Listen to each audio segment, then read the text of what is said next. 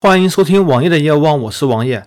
今天是二零一七年的一月二十日，在昨天下午，一个在某家电连锁企业做过高管的朋友问我，他说感觉最近空调好像没有涨价，但是电视机却普遍有百分之二十以上的涨幅。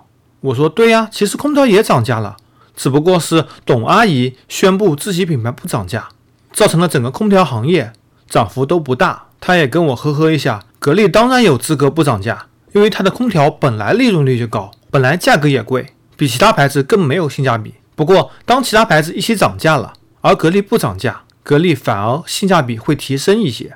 既然说到了董阿姨，也在昨天有一个新闻说，董阿姨给每个员工送的一个格力手机都已经到手上了。董阿姨之前也说过，今年过年以后将会强制每个格力员工使用格力手机。网上有很多人表示不满。我想这有什么好不满的呢？首先，格力手机并不差，它用了骁龙八二零，本身硬件配置是 OK 的。系统怎么样？我没有用过，我没有评价余地。但是总归可以自己定制吧，可以把它定制的更美观一些。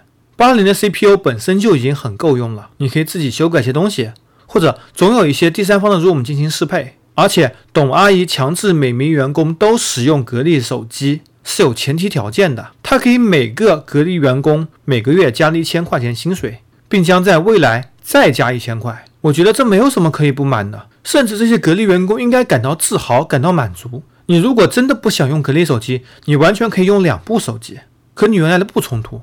而且绝大多数手机可能性能都不如格力手机。其实我还是有一点羡慕格力员工都能拿到一个免费的格力手机的。从格力本身的企业战略来说。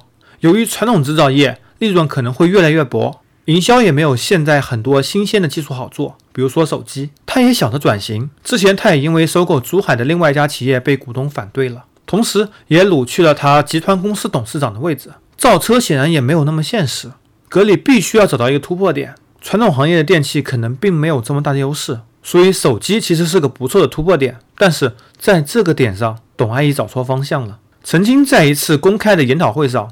董阿姨随手摔自己的手机，说自己的手机很耐摔，这不就和诺基亚一样了吗？用户的第一需求不是耐摔，好比现在非常成功的三星，三星的利润创了历史最高，而且这是在 Note 7召回的基础上造成的。这主要是因为三星能够知道用户需要什么，